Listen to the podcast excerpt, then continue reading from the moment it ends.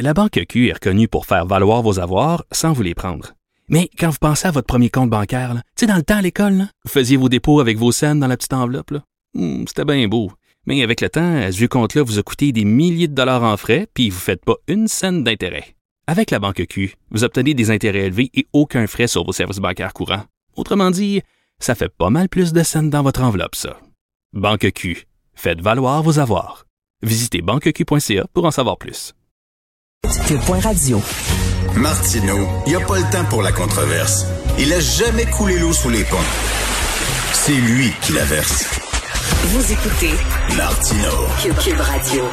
C'est l'ami Vincent, et j'aime ça parler avec Vincent Dessureau parce que Vincent, toi, tu es tout le temps à l'affût des nouveaux mouvements, beaucoup plus que moi. Tu as des antennes, tout ça. Oui. Puis tu me parlais justement de ça il y a quelques jours, Christy, les, les, les, Les œuvres- NFT. Les, les NFT.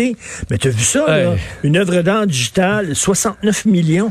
Ouais, et euh, je t'en ai parlé mardi, mais c'est pas parce que je le comprends tant que ça, là, euh, l'espèce de buzz autour de ça. 60, je comprends. En plus, ce qui est intéressant, c'est une œuvre qui a été faite sur des années, là, qui de- de- des années de travail depuis 2007. Donc, c'est une œuvre d'art numérique euh, qui a été achetée donc pour 69 millions. Mais tu sais, en gros, c'est un, une image en JPEG là, euh, qui peut être que tu peux dupliquer euh, un Moi, milliard de fois si tu veux. ordi, là. Euh, oui, c'est sûr que là c'est une œuvre d'art. Puis faut, il y a des, il y a des artistes numériques qui veulent vendre leurs œuvres et cette technologie NFT peut permettre un peu de certifier ton art. Mais plusieurs disaient si tu veux vraiment une, tu sais, qu'une œuvre d'art soit faite pour toi par un artiste numérique, engage-le, puis il va te faire de quoi juste à toi, qui sera pas partout sur Internet nécessairement. Donc, je trouve ça moins ridicule qu'acheter un GIF, par exemple, qui est déjà disponible, ou acheter une séquence vidéo d'un d'un sportif, d'acheter vraiment une œuvre d'art. Mais, Ben, c'est que cette œuvre-là, elle peut valoir 5 dollars dans 10 ans. là. Ben oui. Comme elle peut valoir peut-être euh, Non, mais- 200 millions, je le sais pas. Alors que Van Gogh, c'est sûr que euh, euh, euh, Ça va pas Van. Gogh, ça, ça tombera pas. Là. Non. La valeur de Van Gogh ne tombera pas. Ça là. peut fluctuer, mais pas euh, tomber. Le son, c'est qu'on sait pas la qu'est-ce que ça vaut là? Alors c'est 100% de la spéculation pour acheter Mais des œuvres que numériques à 100%. Une œuvre d'art, on, on m'avait expliqué ça. Je dis, comment vous faites pour euh, euh, euh, calculer la valeur d'une œuvre d'art? Ouais. Mais il dit, ça vaut ce que tu es prêt à, à- Que quelqu'un a payé prêt, euh, pour. Si tu es prêt à mettre 250 millions, ça vaut 250 millions. Oui. Voilà. C'est pour ça qu'une œuvre comme ça, une fois que le buzz est passé, est-ce qu'une fois que tu le remets sur le marché, ça monte? Je sais pas sûr. Quoi que ça va rester un peu mythique parce que ça va avoir été la... La- C'est justement, ça va s'être vendu ce prix-là. C'est. Mais euh, il y a bien des affaires là-dedans qui sont étranges. Alors, British Airways. Ouais, un mot sur les voyages, parce que je sais à quel point tu as hâte de voyager, euh, Richard. Juste te dire que les compagnies aériennes sont en train de se préparer là, à l'ère post-COVID. C'est le cas de British Airways qui, euh, bon, disait, là, on développe en ce moment le plan là, pour pouvoir repartir la machine. Euh, ce qui comporterait chez British Airways, on, on envisage que ce soit là, au début l'Europe, là, alors qu'on puisse voyager entre pays européens plus facilement. Donc, ce que British Airways ferait, c'est de miser sur ces avions les plus gros porteurs qu'on utilise normalement pour les vols internationaux, là, des Boeing 777. On avait des 747 depuis longtemps qu'on a retirés pendant la pandémie. Donc, les plus gros avions qu'on utilise normalement pour aller très loin ou venir au Canada, on les utiliserait pour l'intérieur, pour des petits vols intérieurs, dans le but de parce qu'on sait qu'il y aura une demande, on prévoit qu'il y aura une demande très forte pour le voyage quand ça va repartir, particulièrement pour les Britanniques en Grèce et en Espagne où ils vont beaucoup passer leurs vacances. Donc là, on utiliserait tous les gros avions qu'on peut pour pouvoir faire des plus petites distances En Europe. en Europe. Euh, mais on verra peut-être cette tendance-là chez nous parce que, Richard, il y a toujours le problème. Moi, c'est ce qui m'inquiète beaucoup là-dedans. J'en parlais avec un expert la semaine dernière. Euh, ce qui m'inquiète beaucoup, c'est le goulot d'étranglement où tout le monde va vouloir des voyages en novembre, décembre. Et euh, quand tu dis, OK, je suis pas mal sûr que ça va repartir, mais là, les compagnies aériennes doivent remettre leur avion en vol, ce qu'ils ne peuvent pas faire tout en même temps parce que c'est trop de travail et ils doivent remettre leur équipage en vol. Et ça, des, des euh, les simulateurs de vol étaient déjà surchargés avant et là, tu dois remettre des cent, des milliers de pilotes euh, à jour refaire leurs tests en simulateur, refaire de l'expertise là-dedans. Et là, tu as des, les, les endroits là, où tu formes des pilotes. Parce qu'ils n'ont pas, ils ont pas, eux autres, euh, piloté depuis très longtemps. Ben, hein. c'est ça, ils ont besoin de retourner en simulateur. On en a quelques-uns au Canada, mais euh, entre autres, ce qui m'inquiète, c'est avec le protectionnisme américain qu'aux États-Unis, on disait là, nos simulateurs à nous, ça va servir aux compagnies aériennes américaines, et que sur Ben certains oui. modèles au Canada, on soit pas capable de remettre nos pays, nos, nos pilotes euh, à jour. Euh, ça pourrait être compliqué. Alors ça, j'ai l'impression que au, quand ça va repartir, Ce qui va être frustrant, c'est que les billets vont être très chers. On pourra pas aller à Grand Place encore parce qu'il y aura quelques destinations avec des gros avions. Euh, mais on pourra pas euh, avoir un grand choix nécessairement. En espérant que ce soit pas le cas. Moi, j'ai Mais, réservé pour cet été. hum, c'est Déjà. Toronto. Ah ben là, Toronto. hein. Tu peux y aller en- euh, en auto. au pire. OK, oui. Je vais en char. ça, ça va être sur Ok. mon été. Je vais à Bon. Toronto en char. Ben, tu vois, ça, c'est... euh, Ben, c'est le fun, ça me, paraît, ça me paraît safe. Comme, euh, comme l'air- Toronto. tu me regardes un peu avec pitié, on dirait. Non, mais Toronto. oui, non, j'adore Toronto. C'est juste que que que t'aies des gros doutes sur pouvoir aller à Toronto au mois de juillet, ça, ça m'attriste un peu. Je te trouve, je te trouve pessimiste. T'aurais pu booker peut-être l'Ouest canadien, euh, Vancouver, aussi d'aller un peu plus loin, non? En avion, ouais. T'es pas prêt à ça encore? Je sais pas. Je- euh, euh, tu penses qu'on va pouvoir euh, voyager? Oui. Ben, hein? tu peux déjà y aller à Vancouver. Mais non, mais il faut, il- après ça, il faut que tu te mettes en quarantaine en revenant. Pas dans l'intérieur du pays. Ah, c'est vrai. Hmm. Bon, ben écoute, je vais, je vais- je vais euh, annuler ma, ma Mais, euh, mais ça. là-bas. Et là, juste dire, parce qu'il y a des gens qui peuvent se dire, ben, je vais, comme moi, là, je vais booker des vols tout de suite pour novembre, décembre, pour être sûr d'avoir quelque chose. Mais ce qui est inquiétant, c'est que les compagnies aériennes, là, ils vont tous saboter leurs horaires. Ils l'ont déjà fait 15 fois durant la pandémie. Une fois qu'ils vont se rendre compte qu'il y a des destinations plus ou moins payantes, euh, ben, ils vont déplacer, puis ils vont tout simplement vous dire, bon, ben, parfait, crédit, hein, crédit, c'est un crédit. Alors, ça se peut très bien que le vol que vous bookiez au mois de décembre, en disant, parfait, moi, je vais aller euh, au Mexique, ben, que ce vol-là change euh, trois fois. Alors, euh, j'ai des inquiétudes par rapport, mais il faudra être à l'affût parce que dès que ça va, qu'on va savoir que ça peut repartir, il faudra, je pense, booker ses billets. les gens qui bookent là, qui, des voyages pour cet été, là, mettons, aller à Vancouver, Ouais, là, d'un coup, là, c'est c'est la semaine où tu vas te faire vacciner. C'est un bon point, mais là, Oui. tu peux choisir ton, En ton heure de rendez-vous, là. OK. Alors, euh, les coupes s'endurent plus au Canada. Ouais, là, il est temps que ça finisse sans le confinement parce que euh, selon une, je trouve, euh, bon, une, euh, un sondage fait par la firme Finder Canada, là, qui est dans des solutions financières auprès des Canadiens, ils sont arrivés à un résultat quand même choquant. Peut-être que c'est une mauvaise, euh, un mauvais sondage et qu'on n'a pas vraiment le, le vrai pouls des Canadiens, mais selon leur sondage, 15% des Canadiens se sont séparés depuis février 2020. 15%, c'est 4 600 000 Canadiens. Je, je peux comprendre tout à fait ça. Euh, en majorité, en fait, une grande partie de 18 à 24 ans, on s'entend que c'est un âge où tu, tu sépares un peu plus aussi. Le 25% des jeunes Canadiens se sont séparés pendant la pandémie.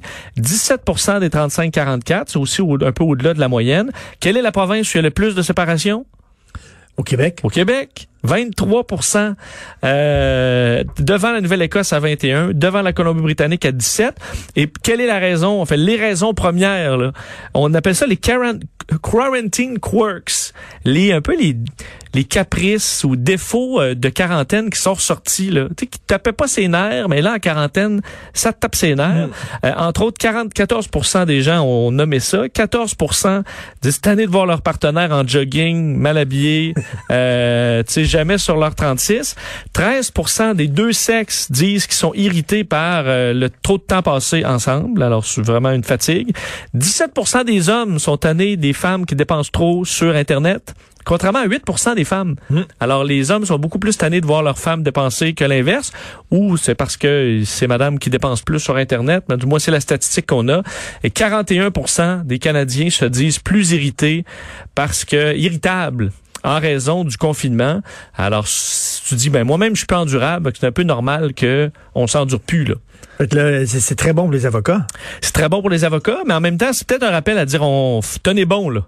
Parce que l'été arrive, puis vous allez peut-être vous aimer à nouveau. Là. Alors faites pas un, un choix que vous pourriez regretter. Le, le- le Québec est la, la, la province où il y a le plus de séparation. C'est-tu parce que c'est qu'il y a le plus de germaines? Non, c'est une farce. Ah, c'est une farce.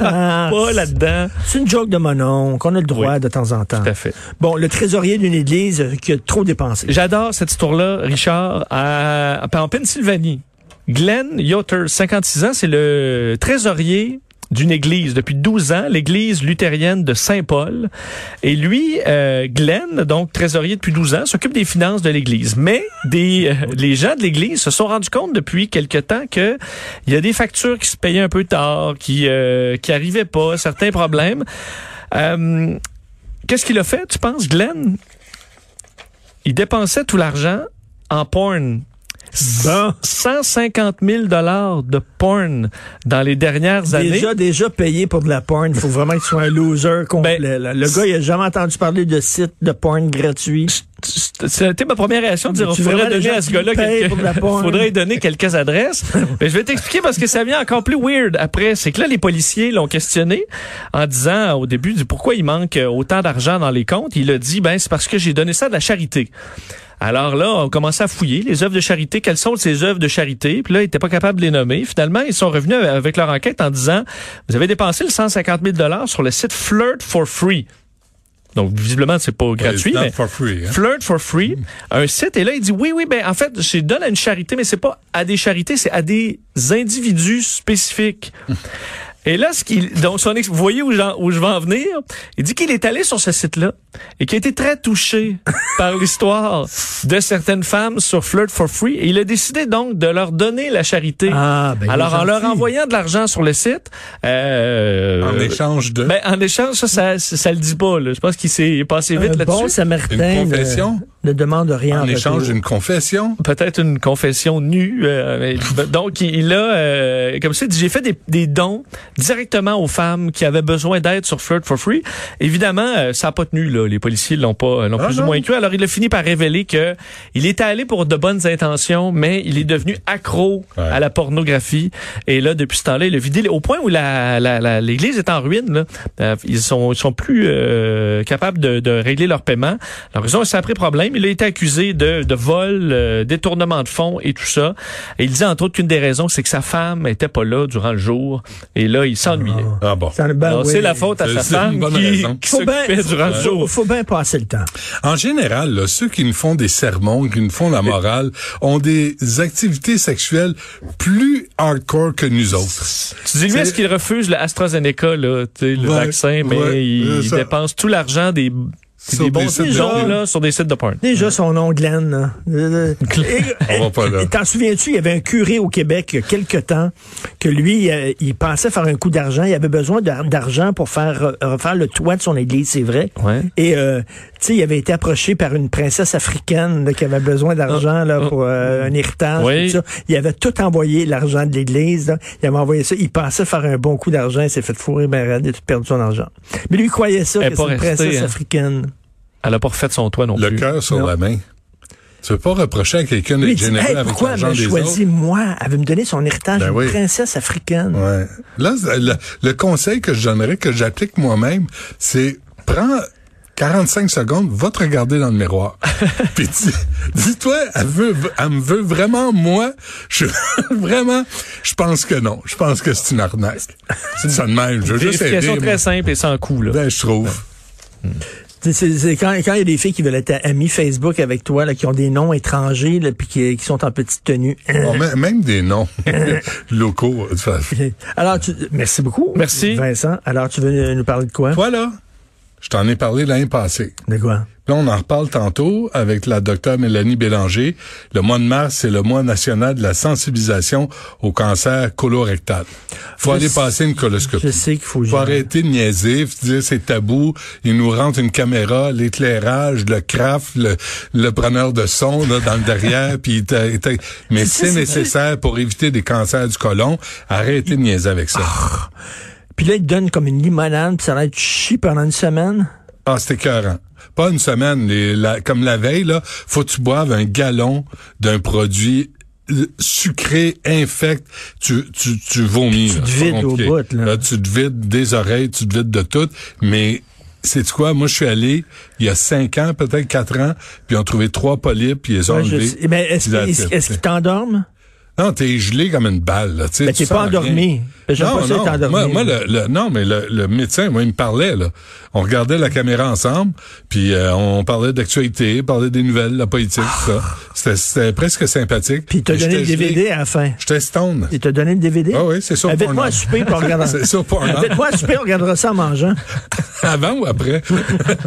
pas sûr, appétissant. Pendant une petite bière, hein? Non, mais, mais, mais faut, faut y aller, là. Tu vas avoir 60 ans cet, cet sais. été. Faut tu, faut tu y ailles. Puis à partir de 50 ans, faut y aller. T'as l'air heureux de ça. Ça, c'est la première bonne nouvelle. Arc. Euh, deuxièmement, on va faire le tour des médias. Déjà, On là, déjà le, le- le truc de la prostate, là, ça, ça, ça- Hey, il s'en apporte, puis il s'en va après. C'est pas compliqué. C'est pas. Non, faut arrêter avec ça. Faut arrêter. C'est comme la pandémie. Là, faut arrêter. Faut dire, on va passer à travers, on va être résilient. Arrêtez de, de- arrêtons de nous plaindre. Il y en a qui sont vraiment, vraiment plus mal pris. Il y en a, il y a des guerres ça, civiles. là. Remettons les choses en contexte. Tu sais, l'examen de la prostate, il te met un doigt dans le derrière, il s'en apporte, il s'en va, il y a rien parfait. Tu veux pas de, de bonnes nouvelles. Moi, j'ai un frère là, qui est pogné avec ça. C'est pas drôle. C'est pas drôle. Puis là, il y a du délestage, il y a des retards, il y a des, il y a du niaisage. Puis là, on traite pas les gens en temps réel. C'est des cancers qui peuvent être ben, peuvent être mortels.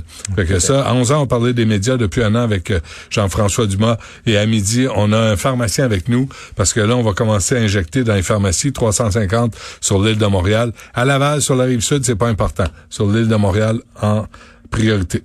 Fait que c'est ça, c'est ce qui s'en vient. ben, c'est- c'est c'est plein de bons sujets, Je trouve quand même, quand même. pour un vendredi. Trouves-tu, toi? Très bon. Hein? Oui, Ah, j'étais content de voir les Peux-tu le 60. faire avec conviction? Non, mais c'est- voir les 65 ans et plus aujourd'hui à Montréal arriver, j'étais très content de ça. Mais j'ai l'inquiétude, elle me dit, si on arrive déjà aux 65 ans, c'est parce que il n'y a pas assez de monde qui s'inscrivent. Là. Non, que mais que allez, fait le monde? Savez-vous quoi? Donnez, donnez-les les sacramouilles de vaccins. Puis si ça correspond pas exactement à l'âge, là, moi, là, je vais avoir 60 ans au mois de septembre. Au mois de septembre. Oh, c'est ça Fait qui va le tomber. Je suis même pas dans le game, là, tu sais. Je vais, je vais attendre après tout le monde. Justin va avoir été euh, vacciné avant moi. Va me faire vacciner avant toi, moi Ouais. t'appeler, moi t'écœurer. Alors, hein? Comme d'habitude. Hein? Hein? Comme d'habitude, il y a rien qui change. T'as pas de polype, mais moi j'ai un vaccin. Ouais. Mais moi, j'ai cinq polypes puis un vaccin. Qui dit mieux? Merci à la recherche Carl Marchand, Maud Boutet, à la console et réalisation Jean-François Roy et Sébastien Laperrière, le gars de Trois-Rivières. Sais-tu que Trois-Rivières a été nommée la troisième ville où il fait le mieux, le, le bon vivre? Ah oui? au Canada? Quand Sébastien est là ou pas? Non, je te dis, Sébastien me dit ça, la troisième ville au Canada, La c'est la meilleure place où vivre. Ouais. C'est tranquille. C'est Mais il te Trois-Rivières. dit ça, puis il habite à Montréal maintenant. Non. Non? Non, il habite à Ah, Trois-Rivières. mais là, tu redescends à Trois-Rivières tous les jours. Oui. Est-ce qu'on peut euh, dire, euh, saluer, euh, je sais que tu l'as fait, là, mais moi, je suis pas sur les réseaux sociaux, je ne m'en porte que mieux. Euh, juste saluer Pascal Bérubé Ben oui. euh, pour euh, sa mention des francs-tireurs hier à l'Assemblée nationale. Une drôle de journée pour le faire, vraiment. c'est, c'est comme, on va souligner le décès de 10 518 personnes avant, mais, euh, mais le, le, le mot qu'il a...